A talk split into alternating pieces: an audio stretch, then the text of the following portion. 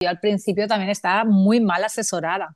Si hubiera sabido todo lo que sé a día de hoy, yo ya estaría embarazada hace tres años, porque no, no estás asesorado. Tú vas allí, vas a un proceso, te, dicen que estás muy bien, pero no te quedas y vas haciendo.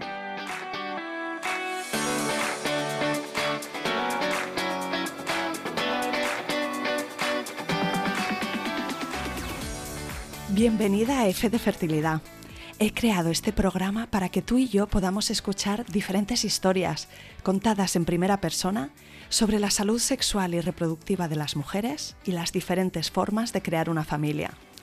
No se habla suficiente de estos temas, de cómo se vive la infertilidad, de las pérdidas gestacionales, la congelación de óvulos, la reproducción asistida, la ovodonación o donación de esperma, la adopción, la acogida, las pruebas genéticas, la crianza monoparental por elección, la fertilidad LGTB, de vivir sin hijos no por elección o del impacto que todo esto tiene en las emociones, en la relación de pareja, en la salud o en el bolsillo.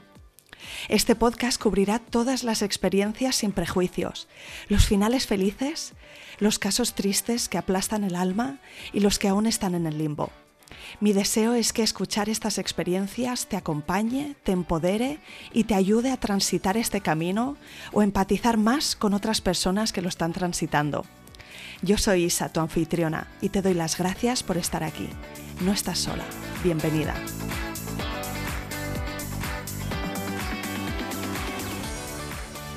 Bienvenida Ana y mil gracias por venir al podcast F de Fertilidad. Nada, gracias a ti me apetece mucho escuchar tu historia y además de eso que hemos estado comentando ahora, que tú tienes mucha vocación de compartir tu experiencia y me contarás también por qué. Pero si te parece, ubícame en tu momento presente, pues eh, de dónde eres, dónde vives, a qué te dedicas y cuál es la configuración de tu familia. Bueno, a ver, te comento, yo soy de Barcelona, tengo 41 años. Eh, ahora estoy en desempleo, tenía mi negocio, tenía una tienda, una boutique de ropa y la cerré porque con todo el tema de fertilidad y tal, se me estaba, ¿cómo diríamos? Me estaba consumiendo mucho, era mucho estrés y yo quería ser mamá. Era precioso tener una tienda, también con la pandemia no ayudó y decidí cerrarla, la cerré tal cual en febrero del año pasado. Y nada, y luego ya empecé pues ya con FIPS y tal, pero ya había empezado previamente con inseminación, ya llevaba unos cuantos años. Sí, y es un proceso que evidentemente viene con desgaste a muchos niveles y nunca te puedes imaginar la de decisiones que habrá que tomar por el camino, ¿verdad? Cómo impacta diferentes áreas.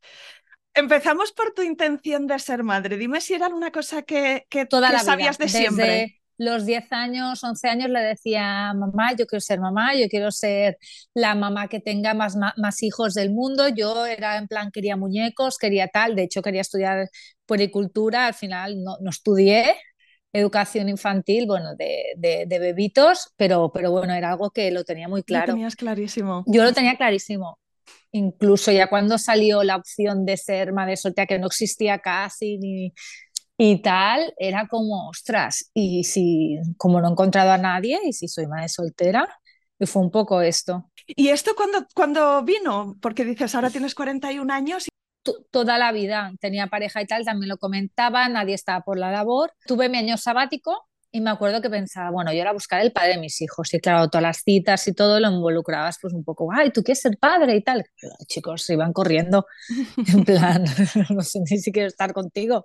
Sí, estabas en un momento diferente que ellos, ¿no? Sí, y nada, y una cosa pues me, me abrió un poco la luz porque una amiga mía que es médico me dijo, oye, ¿sabes que hay un proceso por seguridad social que puede ser madre soltera? Y yo, ¿qué dices? Dice, sí, sí, ya llega a Seguridad Social, no tienes que pagar ni nada. Digo, hombre, pues mira, vamos a probar. Mm, entonces te apuntaste. Mm, sí, pues, me fui al CAP. El CAP no tenía ni idea, me envió a otro lado, pobre, era la primera persona que le pedía esto. Y luego al final acabé en Puigverd. En, en, nada, fue rápido en mi caso. En, aquí en el Hospital San Pau, en Barcelona lo hacen en cuatro o cinco hospitales y a mí me tocó en el Hospital San Pau en, la Fundación Puigverd y la verdad, a ver bien, la gente muy amable, ginecólogos muy majos y tal. Y todos decían, está muy bien, claro, yo tenía, empecé con 37 años, eh, antimuleriana alta, folículos, lo tenía todo. Ya, o sea que, no había ninguna razón para pensar que pudiera ser varios intentos, o sea. Exacto. No, no, no. Y claro, cuando ves que haces uno, que haces dos, al tercero, parece que te quedes, no te quedas, tal, no sé qué, te cabreas, deja la progesterona porque piensas que es la regla y a lo mejor era un sagrado de implantación. Y cosas así, es como, claro, nadie te, te asesora. Y mira que yo me iba a ginecólogos de la privada, me iba también a, hematólogos, porque me dijeron, pues las trombofilias, pero nadie me pidió nada. Y yo, bueno, y seguimos intentándolo. Entonces a la cuarta tuve, la tercera tuve un bioquímico y a la cuarta tuve otro bioquímico. Y entonces dijo, y aquí pasa algo y tal, pero no, no me... No Estos primeros intentos de inseminación artificial. Sí, hice cuatro, entonces eh, ya se acababan a las cuatro, eran cuatro, cuatro inseminaciones me dijeron, bueno, como has tenido un bioquímico, pues te vamos a, dar dos, dos, sesiones más. Y yo, dos, dos, inseminaciones más. Y yo, vale, y luego ya nada. Un desastre. Entonces escribí a una ginecóloga amiga, de la hermana de una amiga, en plan desesperada, oye, llevo seis inseminaciones, no lo entiendo. Eh, ¿Y había pasado cuántos meses? ¿Los habías hecho muy seguidas? Dos años. Empecé en el 2019. De hecho, el, en el estado de alarma me acuerdo que el doctor, el doctor Párez me dijo, bueno, pues ya puedes, ya puedes empezar. Digo, no, no, que es mi cumpleaños y como me voy a quedar tan rápido, yo daba por hecho que me quedaba la primera. Digo, no, no, no, espérate, mi cumpleaños quiero pasarlo tranquila y luego ya me embrazaré. Estado de alarma, tres meses parados por el todo el tema de la pandemia. Entonces, claro, todo esto ya fue como que hasta octubre, la primera inseminación la hice el 7 del 10 del 2020 y ya luego... Que esos tiempos de espera entre un paso y el siguiente también son desesperantes, ¿verdad? Sí, pero claro, como tampoco no había hecho ninguna, no sabía lo que era. Yo pensaba que me quedarían. Digo, ya está, hoy me quedo embarazada, toda feliz, aparte de cumpleaños una amiga, nadie sabía nada porque tampoco comenté nada. Claro, cuando ves que ya haces dos, no te quedas, la tercera, algo pasa, se te retrasa la regla, no te viene, pero claro, tampoco te estás haciendo un test de estos de de, ¿cómo se dice? Los, los que son. Sí, los de la beta, sí, pero el test este, no, no el de embarazada, que este tiene que tener mucha beta HCG, el otro, que es el de, de anticipación temprana o algo así, que nada, y era como todo un despropósito. Luego, ¿qué tal? Luego dije, jolín, tengo siete, siete días de retraso y tal, pero al final no, no sé, no sé qué pasó, ¿sabes? Y nada, y en la cuarta, pues lo mismo, la, eh, me dio el test positivo, pero nada. Luego me empecé a sangrar y tal.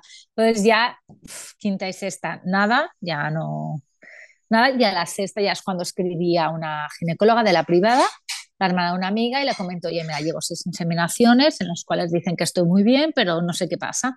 dice, venme a ver. Me hizo varios análisis y entre ellos los importantes, los de la trombofilia. Y encontró encontró la mutación de la protombina, es decir, yo coagulo la sangre cuando debería licuarla. Necesito parina y adiro. Pero claro, tuve que pasar seis inseminaciones, que en mi caso no me puedo quejar porque fue, eh, estuve en la, en la pública, pero es un desgaste. Claro. Porque dices, sola, tal, no sé qué, y dices, jolín, pero, pero ¿qué, qué, qué, pasa? Sí, sí, es un viaje, es un viaje que no solo es el desgaste económico, si, si, si la seguridad social lo cubre, pues alivia ese, esa parte, pero el emocional, eso no te lo quita nadie. Exacto, y me dijo, voy a hacerte una estereoscopia diagnóstica, y yo, vale, y me lo miró y me encontró adherencias, y ya hicimos una quirúrgica y me lo limpió bastante bien y todo bien. Dije, bueno, pues voy a hacer una inseminación porque me decían, pásate a FIB ya. Claro, yo ya tenía 30 y... no, 40. Acababa de cumplir 40. Me decían, pásate a FIB. Le digo, no, es que prefiero hacer primero una inseminación. A ver si con todo esto que hemos hecho, claro. ¿no? sí, exacto. En plan, no, porque a lo mejor en la, en la pública pues no me ha salido bien, pero ahora que tengo estas cositas, pues quizás sale bien. Salió negativa y ya me pasé a la FIB. ¿Y, la medicación en todos estos ciclos que habías hecho? Que, no la debería ni haber hecho porque al final lo que me di cuenta en la última FIP, que luego te lo contaré, es que mi cuerpo reaccionaba muy bien. Porque yo me acuerdo que cada vez que iba a inseminación tienes que hacer un control folicular y claro, y era como a veces tenía que ir tres veces porque mis folículos no acaban de estar a 18.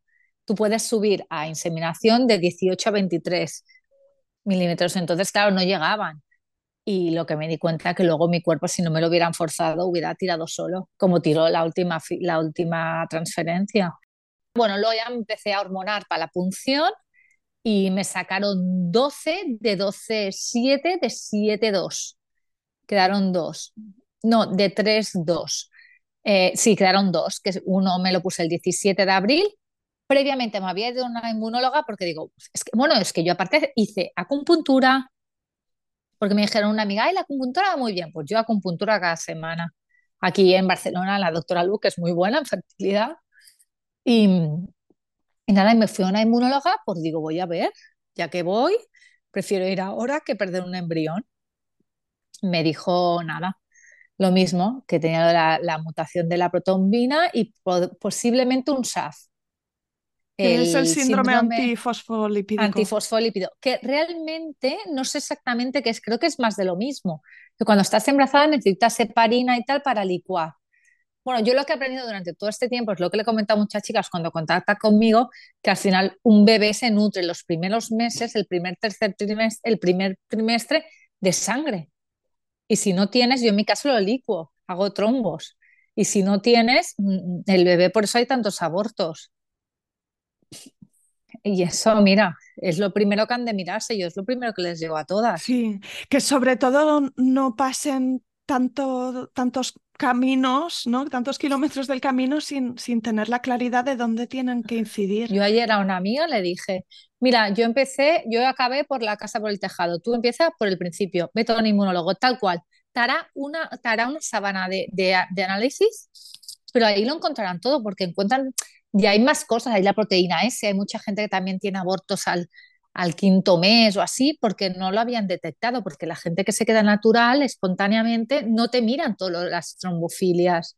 Y hay, hay, gente de FIP que tampoco. No, estoy bien, tal, ya, pero es que hay más cosas. Hay la proteína S, hay, aparte del factor Leiden y de la protombina, hay la proteína S y hay la otra, que no sé cuál es. Pero hay varias cosas que tienen que mirarte. Sí, entonces tú con esta gine privada, la, la última inseminación y la primera FIB, ya, ya estabas con heparina, Adiro, ¿no? No, Adiro no. Entonces, espérate que hice más cosas. Entonces dije a la segunda, dije, yo lo pasé muy mal. La, primera transfe, me hicieron la transfe. No, me acuerdo que fui en enero del año pasado y le digo, bueno, ahora ya está, ya tengo los dos embriones, ya me vengo a hacer la transfe. Y me dice, no, Ana, tú tienes adenomiosis. Digo, ¿y esto qué es? Esto salió en septiembre, esto nadie me lo había dicho.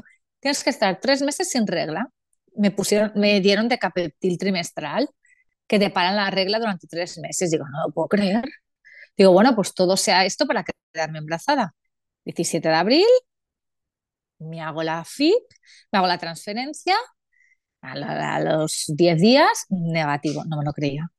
Entré en bucle, en depresión, llorera, porque habíamos, también éramos como tres o cuatro amigas que nos estábamos haciendo la FIP a la vez. Y yo más preparada, la que iba más preparada era yo. Y yo no me quedé. Fue horrible, horrible, me tiré un mes llorando y ya no dije nada a nadie, lo hablé con mis padres y seguí.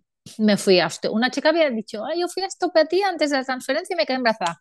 Me fui a osteopatía, fertilidad. Al final era dinero. Y unos amigos me dijeron, ojo, eh, mi marido le costaba 0,01 posibilidad de poderse quedar embarazado porque tuvo paperas de pequeño, tenía muchos problemas, y su madre le dijo, vete a una idióloga que te mira el iris para ver qué puedes hacer. Me fui a Tortosa con mi amiga a mirarme el iris y me dijo, tu único problema es la coagulación de la sangre, tienes que llevar heparina y adiro. Digo, sí, sí, esta vez voy con heparina y adiro.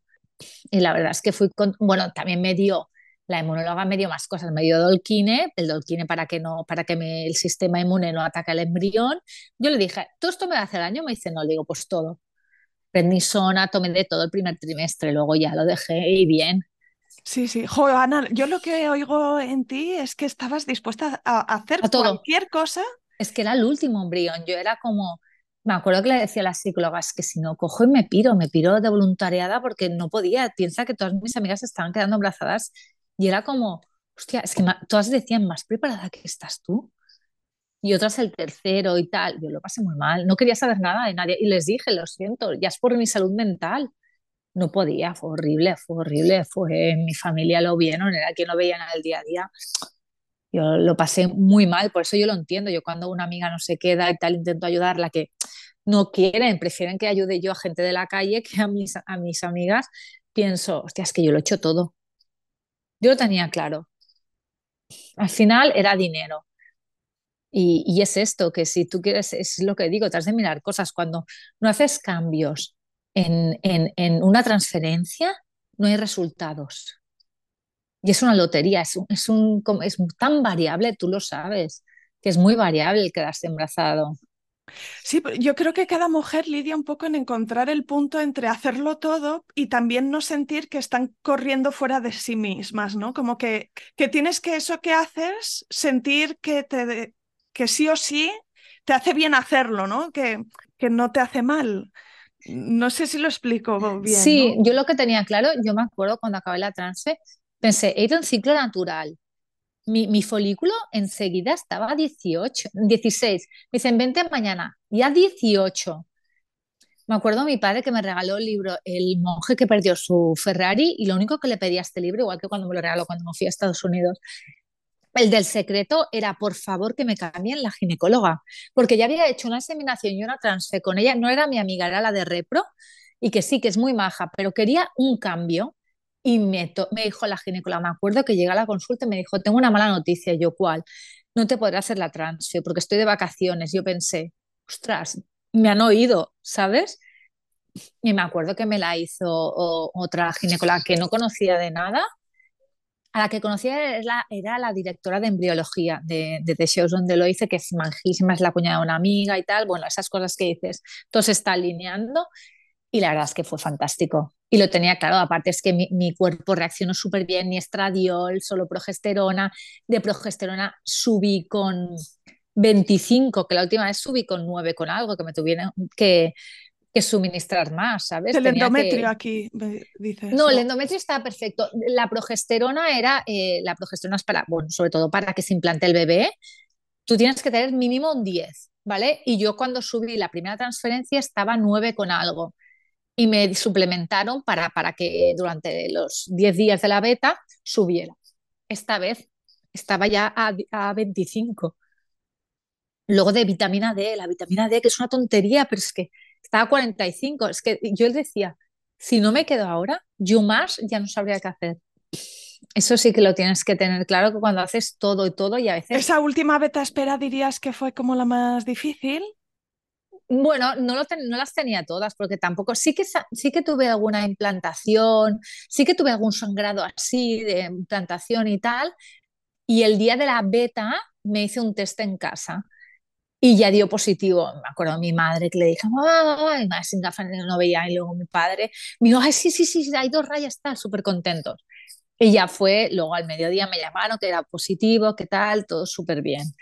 Y yo pensaba, es que, es que tenía que ser así porque es que ya más no podía hacer. Había hecho osteopatía fertilidad, había hecho acupuntura, había hecho el idiólogo, que la gente se ríe. Le digo, sí, ya ríete lo que tú quieras, pero es que acabarás yendo. Y tengo a niñas que están yendo al idiólogo, ¿sabes? Es que al final cuando te quieres quedar embarazada y no, no te quedas, haces cualquier cosa.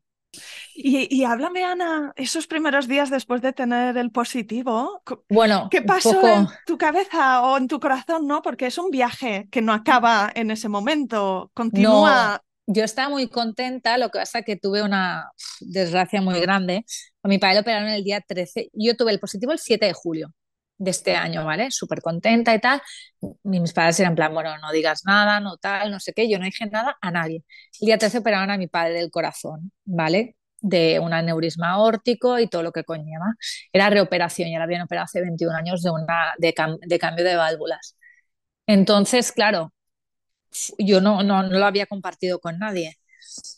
Y fue muy duro porque yo tenía la ecografía para, para escuchar el latido y todo el día 24 y mi padre falleció el 22. Después de la operación, tuvo el postoperatorio y fueron nueve días. No lo pude compartir.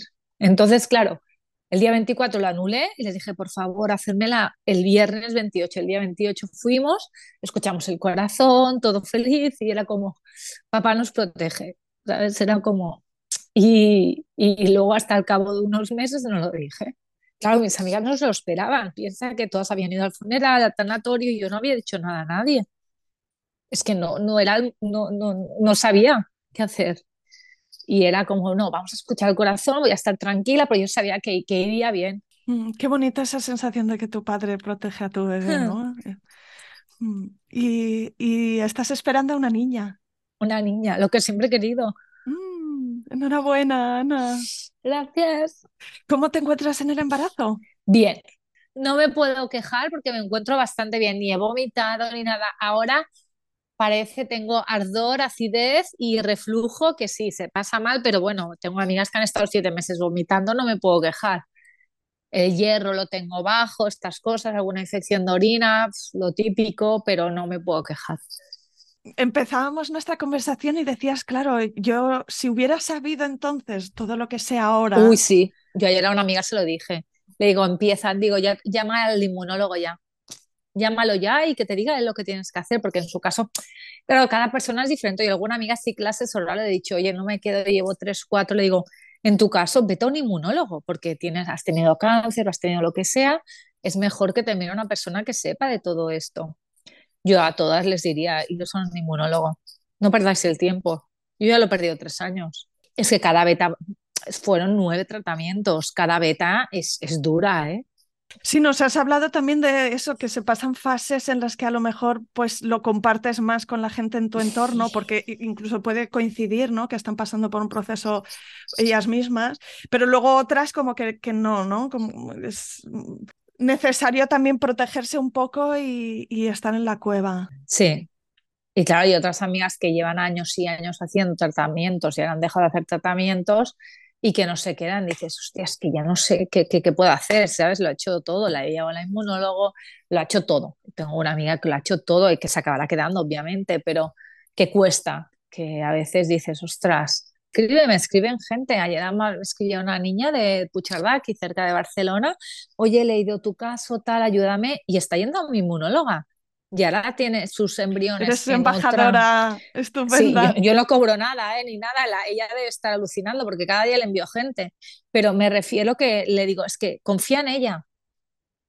No hay más que a ver, que yo también, yo estaba en Decheus y ella tiene otro, otras clínicas, está en otras clínicas, pero bueno, a mí me lo llevó ella y muy bien. Y yo, yo siempre lo digo, no dejaré de, de, compartirte, ¿sabes? De, recomendarte, porque a mí me fue muy bien, pero yo fui con todo, ¿eh? Fui con Dolquine, fui con prednisona, fui con la arginina, todas las cosas, sobre todo, eh, y pentoxicilina, que era para, para licuar. En mi caso, era sobre todo el tema de la sangre, porque es lo que reitero y sigo reiterando, que al principio, el primer trimestre, lo más importante para el bebé es nutrirse de sangre. Y yo la coagulaba, y en mi caso era esto, pero es que yo creo que a cualquier mujer esto le puede ayudar, porque si te, si te fijas, hay muchas niñas que hacen varios tratamientos, no se quedan, en cuanto les ponen heparina y adiro, tiran para adelante. Es, es, algo que ella, la primera ginecóloga me lo dijo, hacerlo hacen de forma empírica y otras veces lo necesitan. Y en mi caso lo necesitaron. Me hicieron un análisis para saber si la heparina que me estaba poniendo era la adecuada. Sí, pero yo se lo dije a mi ginecóloga, me dijo, es que no sé lo que es. Y yo no lo puedo creer, ¿sabes? La inmunóloga me lo pidió, que es la quizá, el análisis de quizá y tal. Yo estoy con la INEHOP 4500, que es otro tipo de parina, también entra por seguridad social, y con tromalit por la noche, que la tromalit también va bien por el tema de la preeclampsia. Esto no se habla mucho, pero hay muchas mujeres que sufren de preeclampsia y es muy, es, es muy fuerte de cara al parto y todo. Y esto lo previene también. ¿Te has hecho experta en no, no? Total. Y... Mi idea, claro, yo ahora que no trabajo, cuando vuelvo a trabajar, mi idea es ponerme a trabajar en atención al paciente en una clínica y poder ayudar a otras pacientes. Jo, pues lo harás, lo harás súper bien, con un, con un respeto sí. y, y, un cariño que hace mucha falta. Y Ana, ¿tú qué hiciste en, en estos años como para mimarte y cuidarte a nivel emocional, a, a ti misma, ¿no? A, a cuidarte a ti.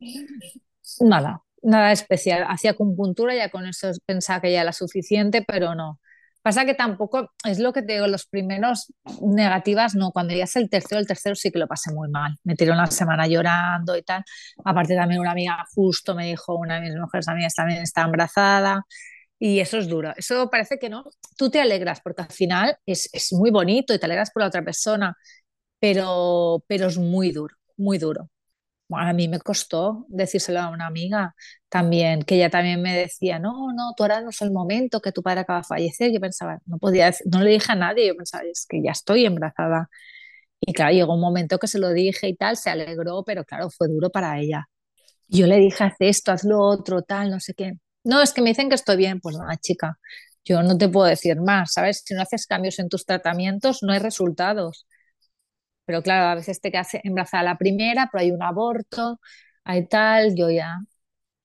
No sé, a mí las, hay, hay gente que me ha escrito ahí también en Instagram, en TikTok sí que he dado más la cara, he hecho, he explicado mucho más y tal, y la gente te escribe, ¿eh? Hay, hay, hay posts bastante duros. Cuando fue mi beta negativa, es muy duro ese post. No sé si te lo has mirado en, en TikTok y, y, hay gente que te escribe, oye, pues yo también, oye, yo estoy aquí, ¿qué hago? Tal. A mí me encanta. Sí, has conocido a mucha gente en internet de esta manera. A mí me pasaba porque yo tenía una tienda y ya 10 años con mi tienda y tal, y me decían, ¿y por qué la quieres dejar? Le digo, es que quiero ser madre. Ostras, pues que tengas suerte porque yo lleva, yo me tiré 7 años y acabará hasta, me acuerdo una que me dijo, ah, también te quitan el gluten. A mí me lo hicieron bajar, reducir el gluten, porque es una inflamación. Eso también ahora últimamente está muy de moda. Y, y, me acuerdo que me lo dijo y me dice, claro, luego empiezan a salir, ostras, pues ya otra clienta, pues yo me fui de peregrinación hasta clínica, al final acabé, todo el mundo habla mucho de Juana Crespo en Valencia, que cuando los casos más duros, yo tengo dos amigas que fueron a Juana Crespo, una se quedó embarazada de mellizos y la otra no. Y fue muy duro también, porque lo habían hecho todo ya muchas in vitros. Y Juana Crespo también, por eso que era como que, que cuando tú empiezas a hablar es como los abortos. Todo el mundo ha tenido abortos, pues nadie dice nada. Cuando empiezas a hablar sale todo. Eso sí que es verdad. Sí, también es una red para, pues eso, oír nombres, oír eh, sugerencias, que hay que estimar un poco si te están volviendo un poco locas, ¿no? Todas estas ideas, pero sí que es la oportunidad que brindan las redes sociales a que las mujeres tengan acceso a más información, sobre todo si tienen un médico que no, no es muy comunicativo o directamente que no sabe toda la novedad o la evidencia no científica. Yo, yo, le decía a la ginecóloga, le digo, no entiendo cómo un deseo, o sea, aquí en Barcelona no tenéis inmunólogo. No tenéis inmunólogo con, el dineral que cobráis. Un inmunólogo, pues si encima ganaréis más dinero. Le y, podría ser tu inmunología, lo que pasa que es otra especialidad, quiero decir que tampoco, ¿sabes? Pero era un poco como, no lo, no lo entendía, ¿sabes? Era como, pero que no lo ves, que si las niñas no se quedan, pues al menos las llevas ahí y dices, mira, lo que quieres es tasa de éxito. Pero bueno, eso ya supongo que con el tiempo irán, bueno, eh, va avanzando la reproducción asistida lentamente, pero hay, hay gente muy buena. Y aquí en Barcelona estoy viendo muchos avances. Wow, pues gracias por compartir tu relato, Ana. No sé si se ha quedado algo en el tintero, alguna cosa que quieras comentar o que te hubiese gustado escuchar a ti cuando empezabas este camino? Y mira, yo estoy en una asociación de madres solteras eh, por elección aquí en Barcelona y conocí a varias niñas que empezamos todas el mismo en el mismo tiempo, se quedaron embarazadas la mayoría y tal, y cada una tiene su relato, ¿eh? abortos a las 13 semanas, de todo ha habido. Y claro, yo de, ir escuchando de tal, si no hubiera entrado aquí, a lo mejor aún estaría esperando, no, no sabía ni lo que es un inmunólogo. Eso también ayuda mucho. Yo también seguía muchas, muchas cuentas con niñas y tal que les pasaba lo mismo. Que estaban bien, que no se quedaban, pero al final fue una inmunología. Claro, nadie habla de la inmunología. ¿Qué es la inmunología? Acaba de salir ahora y encima son carísimos. Pero algo hacen. Pero es que esto lo puede hacer el ginecólogo. Es que te, hace, a mí me acuerdo que me hizo hasta, hasta la prueba de la, de la insulina no los Sullivan, sino de la insulina, para saber cómo, yo qué sé, pues para saber varios baremos para ella. Quiero decir que al final son análisis lo que te mira. Un ginecólogo te mira por dentro, pero un inmunólogo te hace análisis y ya está. no entiendo. Y yo ayer a una amiga que quiere ser mamá, se lo dije, lo primero, inmunólogo y más en tu caso, que ella sufre de migrañas y tal, Y esto le dije directamente, y empieza ya, que te hago una pauta.